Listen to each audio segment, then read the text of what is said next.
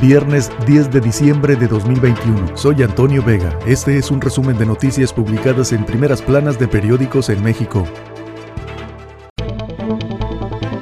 Reforma, tragedia migrante, Chiapas, 54 muertos y 105 heridos. Transportaban a más de 160 personas escondidas en caja de tráiler. Indaga Fiscalía General de la República accidente mientras avanzan caravanas hacia la Ciudad de México.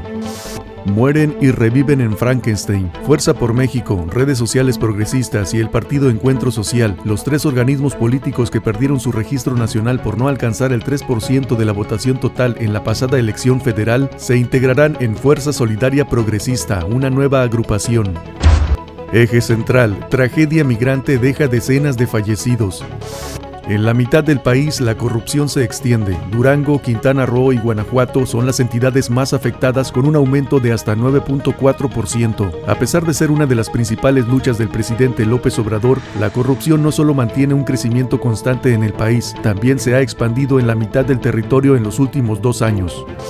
Cae Producto Interno Bruto en estados turísticos. Para este año, el Producto Interno Bruto de Quintana Roo registró una contracción de 24.1% y Baja California Sur tuvo una caída de 23.5%. Menores solicitan refugio. Hasta noviembre, 29.467 niñas, niños y adolescentes solicitaron la condición de refugio en México. La cifra significa un aumento superior al 260% en comparación con 2020. El Universal. En Costa Rica hasta abuelas trafican droga mexicana. Familias enteras se dedican a mezclar y distribuir cocaína que reciben de cárteles en pago por distintos servicios. La mayoría terminan presos y los menores separados de sus padres. El dato. El crack que mezclan grupos locales tienen penetración masiva en Costa Rica. Iniciativa privada y AMLO dialogarán sobre el decretazo, acuerdan hablar de la reforma eléctrica y la clasificación de obras insignia como seguridad nacional. Alza en alimentos y luz ahorcan gasto de familias. El financiero anticipan inflación hasta en 8% este año. INEGI sigue índice nacional de precios al consumidor al alza, 7.37% anual en noviembre, la cifra más alta desde 2001. Ataques al Instituto Nacional Electoral y crimen amenazas a la democracia, dijo Luis Carlos Ugalde. Excelsior. El gobierno y la iniciativa privada pactan jalar parejo. Reunión privada con el Consejo Mexicano de Negocios. Tras externar su preocupación por la inseguridad, empresarios acordaron con el presidente López Obrador trabajar juntos para atraer más inversiones y resistir la inflación.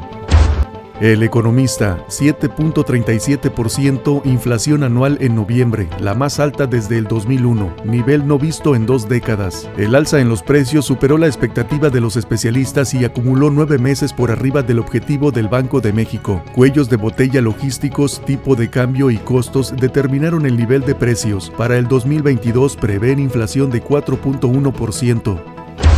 El Sol de México pega diciembre con las mayores alzas desde 1998 y falta la cuesta de enero. La variación de noviembre es la más alta para un onceavo mes desde el siglo pasado. El incremento de los precios en noviembre de 1.14%, principalmente por alzas en alimentos frescos como verduras y carne, es el más alto para un mismo mes desde 1998. Alcalde de Valparaíso pide tregua al crimen. Zacatecas. Eleuterio Ramos pidió a los grupos que se disputan la zona para que respeten el patrimonio y la vida de los habitantes del municipio que han tenido que huir debido a la violencia de las últimas semanas.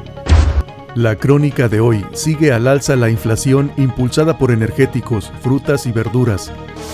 La esquina. Los llamados se multiplican. La idea de declarar la información sobre obras públicas como asunto de seguridad nacional no tiene consenso alguno. Crea sospechas en vez de dar una señal clara contra la corrupción. Lo malo es que, a pesar de los llamados, no habrá reflexión alguna sobre ello, aunque debería haberla. La razón. Piden hoteleros cambiar trazos de tren Maya. Temen expropiaciones. Afirman en Quintana Roo que Sedatu les envió un comunicado para comprarles 17 metros a un valor menor al comercial. Fonatur reconoce error y les ofrece diálogo para mitigar efectos de tramo 5. Reporte Índigo, el doble trabajo de ser padres. Debido a la falta de apoyo por parte de gobierno y empresas, madres y padres trabajadores redujeron su jornada laboral o abandonaron su empleo para cuidar a sus hijos en casa, siendo las madres las principales afectadas. El problema se podría agravar ante un posible nuevo confinamiento por Omicron. Este es un resumen de noticias publicadas en primeras planas de periódicos en México. Soy Antonio Vega.